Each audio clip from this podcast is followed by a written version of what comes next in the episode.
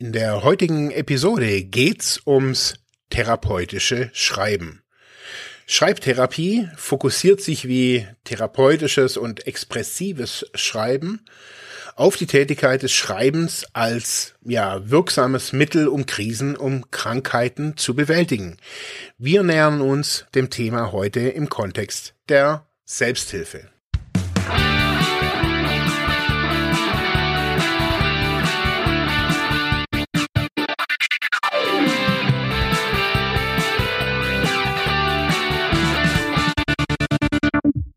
Hallo und herzlich willkommen hier bei Freiheit ohne Druck.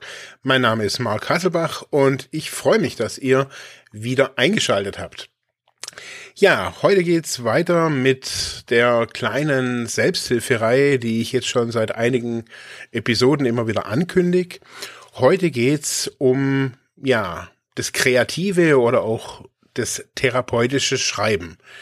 Das alles ist ja eine Selbsthilfe-Episode und von dem her, ja, habe ich wieder rausgekramt, was wir damals so in den Selbsthilfegruppen ähm, so besprochen haben, was Thema war.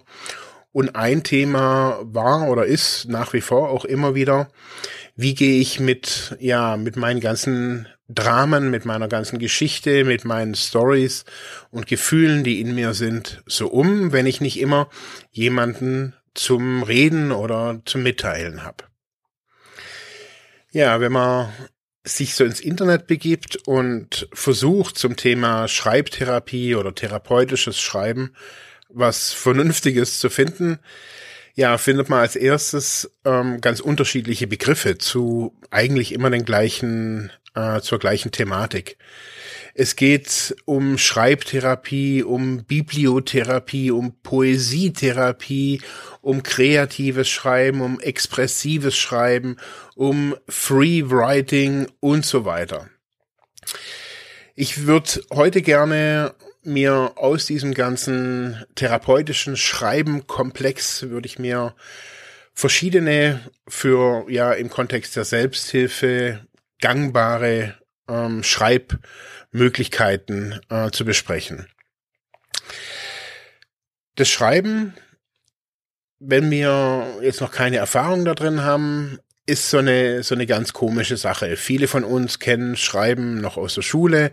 Da musste man Aufsätze schreiben und ja, wiederum viele haben da damit natürlich auch Probleme gehabt. Und wenn es jetzt darum geht, zu schreiben oder auch gerade bei in, in, therapeutischen Prozessen muss man oftmals schreiben, wenn es um die Biografie, also manche machen ja Biografiearbeit, um das nochmal aufzuarbeiten, aber auch um einen Suchtlebenslauf zu schreiben. Überall muss man schreiben und muss erstmal so ein bisschen in sich gucken und gucken, okay, was, was war denn wann und was ist denn passiert und so weiter. Das heißt, dieses Schreiben an sich ist, ähm, hat natürlich einen sehr reflexiven Charakter. Das heißt, man geht ja in sich und schaut, was da ist. Das heißt, man reflektiert irgendeine Situation. Ja, und heute würde ich jetzt gerne, finde ich so, das, das verbreitet, die verbreitetste Art des äh, therapeutischen Stre äh, Schreibens besprechen. Und zwar ist es das Tagebuchschreiben. Da sagen jetzt vielleicht wiederum viele, oh, was, Tagebuch, oh, nee, keine Lust und was soll ich da reinschreiben? Ähm, ich habe das ja schon in, in, einigen Episoden gesagt, dass ich auch nach 20 Jahren immer noch Tagebuch schreibe. Nicht täglich, vielleicht ist es dann eher so ein Wochenbuch geworden bei mir. Aber was ich regelmäßig tue, ist mein, ja, meine inneren Gedanken oder mein inneres Leben sozusagen in ein kleines Heftchen schreiben. Dieses, die, die Informationen, die ich da reinschreibe, gehen im weitestgehenden Sinne an niemanden. Ich lese es niemanden vor. Ich lese selbst meistens sogar nicht mehr drin. Aber darauf kommen wir vielleicht gleich. Wieso sollten wir denn überhaupt äh, schreiben? Was, was hat das für einen Effekt oder was, was kann so eine Art von, von therapeutischer Unterstützung durch Schreiben, was kann das überhaupt bringen? Also zum einen kann man sagen, also dass eine, wenn man jetzt mal so auf Wirkung geht, also was ist die Wirkung von oder was kann die Wirkung von solchen Schreibprozessen sein? Und ich denke, das, das Wichtigste ist, dass man dadurch belastende, hauptsächlich emotionale Erlebnisse oder auch Ereignisse äh, besser verarbeiten kann. Wenn ich darüber schreibe, kann man einfach sagen, okay, es geht raus aus mir, es geht raus aus meiner Gefühlswelt. Ich durchlebe vieles natürlich auch nochmal in so einer Art, aber im Wesentlichen ist, wenn es durch den Stift fließt, sage ich jetzt einfach mal, und auf das Papier, ist es dann einfach auf dem Papier. Und in vielen Situationen oder in den meisten Situationen kann man so seine Emotionen so auch so ein bisschen runterbringen, wenn es ziemlich heftige Geschichten sind, kann man durch das, das Schreiben, und das, ich finde es sehr, selbst ein sehr verblüffender Effekt, ähm, dass sobald ich das aufschreibe, es im Wesentlichen auch raus ist, entweder aus meinem Kopf oder aus meiner Gefühlswelt. Ja, Schreiben verbessert definitiv ähm, das Stressbewältigungslevel oder die Stressbewältigungsstrategien. Das heißt, wenn ich regelmäßig diese reflexiven Einheiten habe, des Tagebuchschreibens, entweder morgens oder abends, lerne ich äh, Stress nicht aufzubauen, sondern ich lerne das immer wieder abzugeben in dieses kleine Büchle oder kann ja auch ein großes Buch sein oder auf irgendeinen Text, äh, auf irgendeinen Zettel schreiben im Endeffekt staut sich nichts an, weil ich einen regelmäßigen, ein regelmäßiges Ventil dadurch habe. Viele sagen, dass es ihre Kreativität fördert. Bei mir, ich muss ehrlich sagen, ich äh, habe das nicht wirklich erlebt. Also ich schreibe jetzt deswegen keine tolleren Texte oder sowas. Ähm, was ich gemerkt habe, ist, dass es ein totaler Unterschied ist, ob ich die Texte von Hand schreibe oder ob ich sie am Computer schreibe. Ähm, also für mich ist das Schreiben mit dem Stift wichtig in dem Kontext. Es fördert, sagt man auf jeden Fall, die Kommunikationsfähigkeit, weil man lernt, sich auszudrücken im Schreiben und das einfach durch regelmäßiges Schreiben auch gelernt wird. Wenn man regelmäßig für sich selbst schreibt und da jetzt nicht irgendwie auf Rechtschreibung oder Punkt und Komma oder was auch immer gucken muss, oder ob ich eine Krakelschrift habe oder wie auch immer. Wenn das alles egal ist und ich einfach aus mir rausschreiben kann, glaube ich, oder ich habe das selbst für mich auch erlebt, dass ich, ja, ich sage jetzt nicht eloquenter, also wortgewandter bin, aber doch so ein bisschen im Zusammenhang vielleicht mit dem Lesen, aber beides hilft mir auf jeden Fall ähm, in der Interaktion mit anderen Menschen. In dem, also wenn ich was schreiben kann, dann kann ich das schlussendlich dann mit ein bisschen Übung natürlich dann auch sagen. Man kann unterm Strich sagen, dass ähm, das alles solche kreativen oder auch so therapeutischen Schreibprozesse definitiv zur Persönlichkeitsentwicklung beitragen. Das ist auch nicht einfach nur irgend so ein, wie ich es schon oft gehört habe, irgend so, so ein Frauending oder sowas so in, ins Poesiealbum schreiben. Also solche Sätze kenne ich einfach auch schon von der Entgiftung und auch später aus der Selbsthilfe, dass Tagebuch eher so ein bisschen ja, was weibliches scheinbar ist. Ähm, keine Ahnung. Ich habe so gemerkt, dass wenn man am Anfang, wenn man, wenn man da damit anfängt und hat so ein leeres Buch vor sich, dass es total schwierig ist, da, da reinzuschreiben, besonders die erste Seite ist total schwierig. Was schreibe ich da? Und ja, ich habe jetzt heute mal so ein bisschen überlegt, was für unterschiedlichen, unterschiedliche Arten von, von Tagebuch man schreiben kann. Besonders jetzt im, im Kontext von Sucht oder von Selbsthilfe oder besonders eben von, von Sucht-Selbsthilfe. Also ein oder ich denke, das, das verbreitetste oder das Wichtigste ist ein Tagebuch, in dem man reinschreibt, was man so den Tag über gemacht hat, rückblickend. Das heißt, die meisten, die, so habe ich auch angefangen, die Tagebuch schreiben, setzen sich meistens abends vorne, vorne ins Bett gehen hin ähm, und schreiben einfach nochmal entweder eine vorgegebene Anzahl an Seiten, so kenne ich, so habe ich auf jeden Fall angefangen zu sagen, okay, ich muss, ich schreibe auf jeden Fall eine Seite.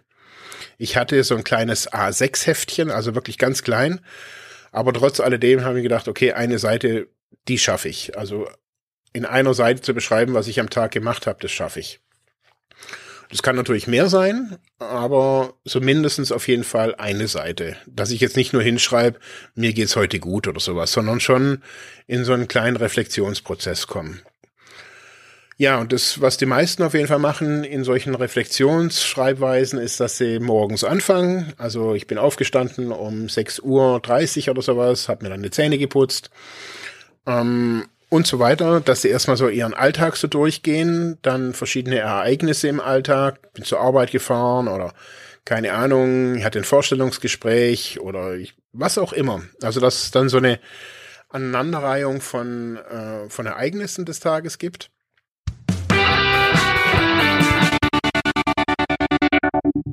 Hey Leute, eine kurze Info zwischendurch. Wir wollen, dass unser Podcast werbefrei bleibt und daher haben wir eine kleine Spendenseite eingerichtet bei Better Place. In den Show Notes ist der Link. Klickt doch da drauf und lasst uns eine kleine Spende da. Danke und jetzt geht's weiter.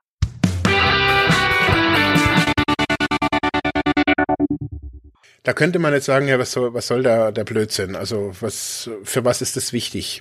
Es ist wichtig, wenn man sich eine Tagesstruktur für sich selber anguckt und vielleicht gerade bei solchen Reflexionen, wenn man Tagebuch schreibt, feststellt, dass man den ganzen Tag eigentlich ganz schön vollgeballert hat mit, äh, mit irgendwelchen Terminen. Und so eigentlich zum Beispiel die vereinbarte Ruhezeit, wenn man das mit Therapeuten vereinbart. Also ich hatte das immer wieder, dass ich mit meinen Therapeuten Ruhezeiten für mich vereinbart habe, dass ich die über den Tag hinweg mache, also Pausen oder Zeiten, wo es gar nicht um Arbeit, Beziehung oder sonst irgendwas geht, sondern bloß um meine persönlichen Themen und so weiter.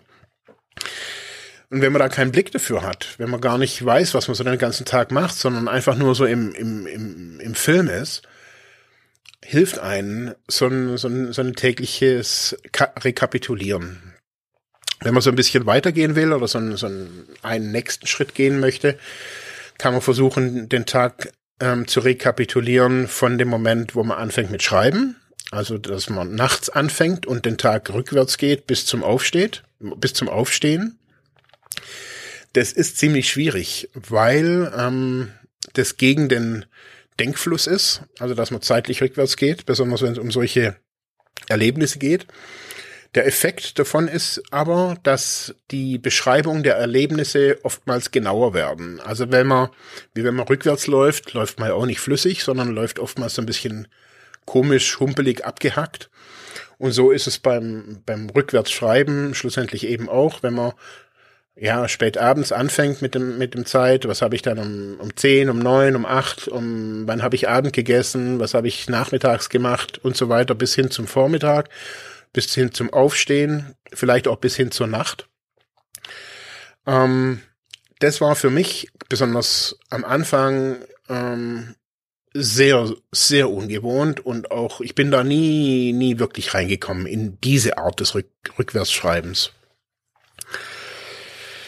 Also ich finde so diese, dieses Tagebuchschreiben äh, kann man dann natürlich noch so ein bisschen untermalen, wenn man überlegt, okay, wie habe ich mich in den Situationen gefühlt? Also wenn ich jetzt irgendwie, ich hatte ein Bewerbungsgespräch und oder ich bin im Bus gesessen und, und ich gehe diese diese Szenen noch mal durch. Wie habe ich mich vor dem Vorstellungsgespräch gefühlt oder wie habe ich mich nach der Arbeit gefühlt oder vor dem Suchtdruck oder wo auch immer. Und wenn man das so ein bisschen schmückt quasi, jetzt nicht nur mit Fakten und Daten, also 10 Uhr dort und 10.15 Uhr hier, sondern auch noch sagt, okay, oder schreibt, das hat mich bewogen, dies und jenes zu machen, das habe ich gelesen, da war ich total wütend und so weiter. Dann kriegt das alles schon noch so ein, so ein, so ein bisschen einen lebendigeren Charakter, kann man sagen. Wir in äh, damals während der Therapie. Wir hatten den Auftrag, zwei verschiedene Tagebücher zu schreiben. Und zwar das eine war ein normales Tagebuch, so wie gerade eben beschrieben.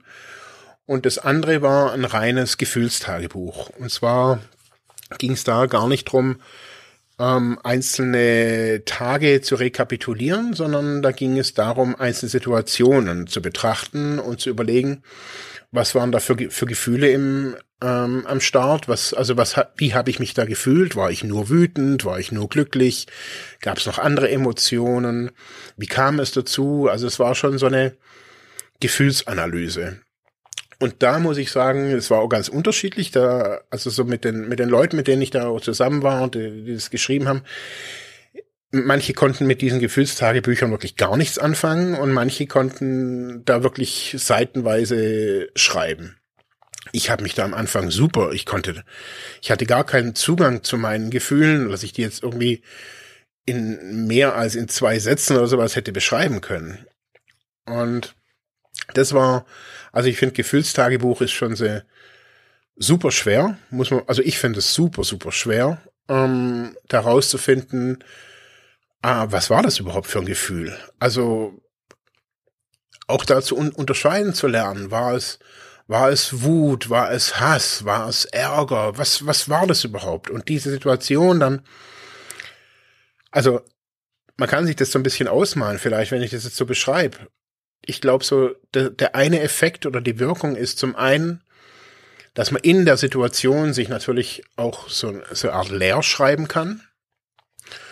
Und der zweite Effekt ist aber besonders gerade bei den Gefühlstagebüchern, wenn man die nochmal vielleicht auch mit therapeutischer Unterstützung oder vielleicht auch in der Selbsthilfegruppe, ähm, wenn man da verschiedene Themen einfach ähm, vielleicht nochmal anspricht. Das kann alles Mögliche sein. Ähm, das können Liebesdinge sein, sexuelle Sachen, das kann alles Mögliche sein. Und wenn man sich gerade in so einem ja, in so einem kleinen Büchle sich da am Tag so ein paar Minuten Zeit nimmt und gerade abends und sich über diese Gedanken, Gefühle, über die Erlebnisse, die Geschehnisse am Tag so ein bisschen, ja, wenn man die rekapituliert, ich merke einfach so, ah, wird das Gefühlsleben klarer, es ist nicht mehr so konfus.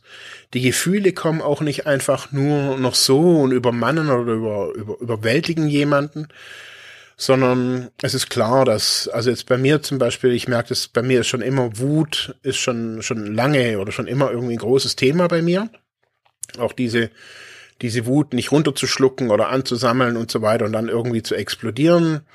Und da merke ich, hat das das äh, Gefühlstagebuch mir schon super viel weitergeholfen. Also auch immer noch.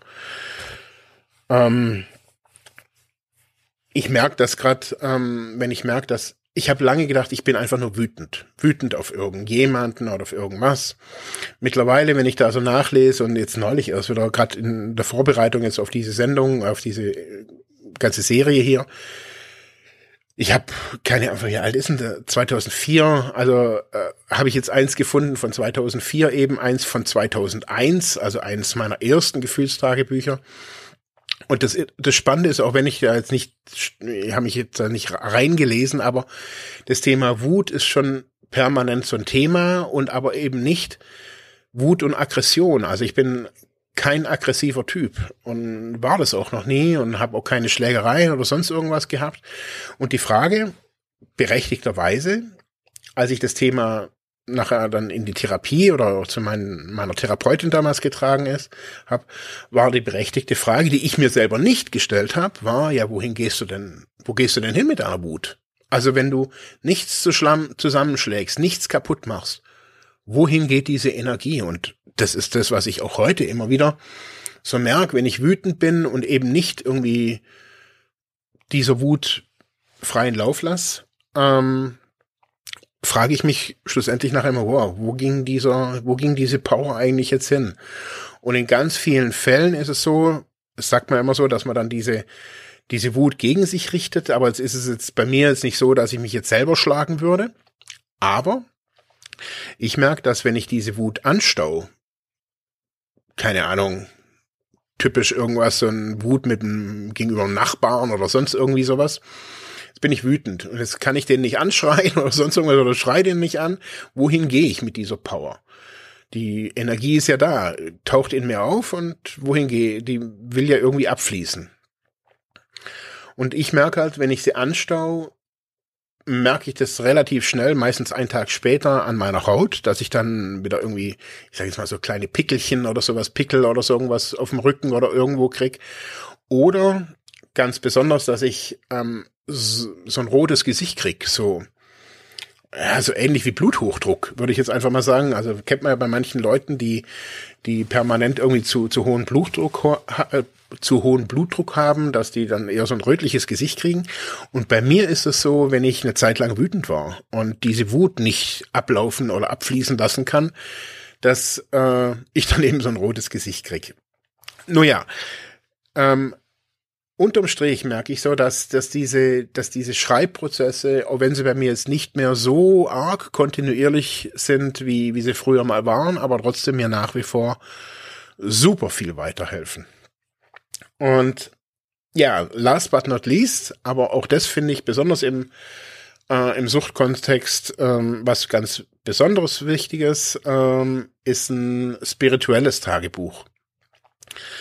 Für viele Menschen, besonders in, ähm, ja, in Situationen wie Entgiftung oder wenn Menschen einfach leiden, ist die Suche nach irgendeiner spirituellen Kraft, Macht, wie auch immer, ähm, komischerweise angezeigt. Also viele Menschen gehen auf einmal dann in Kirchen oder beten, meditieren, machen Yoga oder whatever. Und diesen Weg ähm, auch in Form von einem Tagebuch zu beschreiben, habe ich relativ spät angefangen. Ich bereue es, ganz ehrlich, ich bereue es, dass ich das nicht von Anfang an gemacht habe, weil ich gemerkt habe, so dass auch nicht nur, dass mein mein Weg innerhalb der Sucht ähm, ein Weg ist, ähm, sondern auch das alles kombiniert ist auch mit so einer Art spirituellen Suche oder so die oder eine psychologische Suche, ich weiß nicht, aber ich merke, es ist eine Art spirituelle Suche. Und für mich, das hört sich jetzt relativ logisch an, gibt es eben diese drei Tagebuchstrukturen, die drei Tagebücher. Das eine ist ein ganz normales Strukturtagebuch, das andere ist ein Gefühlstagebuch und das vierte, und das ist mittlerweile auf jeden Fall auch mein liebstes Buch, ist das spirituelle Tagebuch, wo ich verschiedene, schlussendlich sind das, glaube ich, gar keine so großen spirituellen Fragen, es sind einfach Menschheitsfragen. Ist gar nicht, warum bin ich hier, sondern keine Ahnung, wenn ich irgendwelche Erlebnisse habe oder so wie jetzt auch hier, dass ich irgendwie so, da habe ich zum Beispiel mal reingeschrieben, dass ich das gerne hier in dem Podcast, das Thema Spiritualität mit reinbringen wollte, dann ja, war das irgendwie auch oftmals schwierig mit dem, ja, das hier in diesem Podcast irgendwie auch ein, reinzubringen. Wir haben das ja auch schon versucht und das alles habe ich da reingeschrieben, so dass ich da, das waren jetzt nicht nur Gefühle, sondern ich habe gemerkt, dass es was, dass ich da irgendwie so ein, so ein, ja, keine Ahnung, und genau das, also dass ich da jetzt auch keine Worte dafür finde, das alles kommt da rein, dass ähm, wenn ich mich jetzt da heute Abend oder so hinsetze, dass ich da Klarheit drüber habe. Also schlussendlich schafft dieses ganze Schreiben äh, schafft Klarheit auf allen Ebenen. Wenn ich über meine psychologischen Denkvorgänge oder sonst irgendwas äh, Tagebuch schreibe, also ich kann das wirklich super klein selektiert machen. Ähm, ich kann das mit Hilfe von Therapeuten oder Coaches machen. Ich kann das mit Hilfe von Freundinnen und Freunden machen. Was ich nicht machen würde, wäre das permanent zu lesen. Also mir tut es nicht gut und das war auch der Tipp von all den Therapeutinnen und Therapeuten, die ich so kannte, die gesagt haben, wenn es mal drauf, also notierte vielleicht das Thema oder sowas, wenn du es hier in die in die Session irgendwie mit reinbringen möchtest, also in so eine psychotherapeutische Sitzung. Aber kopier nichts draus, schreib's nicht nochmal ab, sondern schreib's rein und lass es. Und viele sagen ja auch, man sollte die nicht aufheben. Ich habe meine im größten Teils auf jeden Fall aufgehoben. Ich glaube, ein paar sind irgendwie durch einen Umzug mal verloren gegangen, aber im Wesentlichen habe ich meine noch. Ja, wir sind am Ende und ich hoffe, ich konnte euch so ein bisschen, ja, heiß machen auf Schreiben. Ich glaube, dass es, oder was heißt ich glaube, ich bin überzeugt, dass es eines der, der mächtigsten Inf in, äh, Instrumente ist, die man ähm, therapeutisch an die Hand kriegen kann. Für viele Menschen ist Reden eben nichts. Ähm, Psychotherapie mit einem Psychologen, mit dem Arzt oder sonst irgendwas zu, zu labern, ist für viele nichts. Hingegen ist Schreiben ähm, was ganz, ja, für viele was ganz Natürliches. Viele können sehr gut schreiben, können weniger sprechen. Ähm, wir haben darüber auch schon gesprochen, dass viele das jetzt auch als Blog oder auf Social Media und so weiter teilen. Es wäre vielleicht noch mal neu äh, in der Episode vielleicht noch mal neu zu zu betrachten. Ist es wirklich so gut, jetzt solche Tagebuchstrukturen ins Internet zu stellen? Ja, ich bedanke mich auf jeden Fall fürs Zuhören. Ich würde mich freuen, wenn ihr ja eure eigenen Erfahrungen zum kreativen oder zum therapeutischen Schreiben hier gerne reinbringen könnt. Schreibt uns eine Direktnachricht oder vielleicht auch eine E-Mail, kommentiert irgendwo auf den Seiten, wo ihr es gefunden, wo ihr uns zuhört. In diesem Sinne sage ich Tschüss und bis nächste, Wo äh, bis nächste Woche. Habt noch eine schöne Adventszeit. Ciao.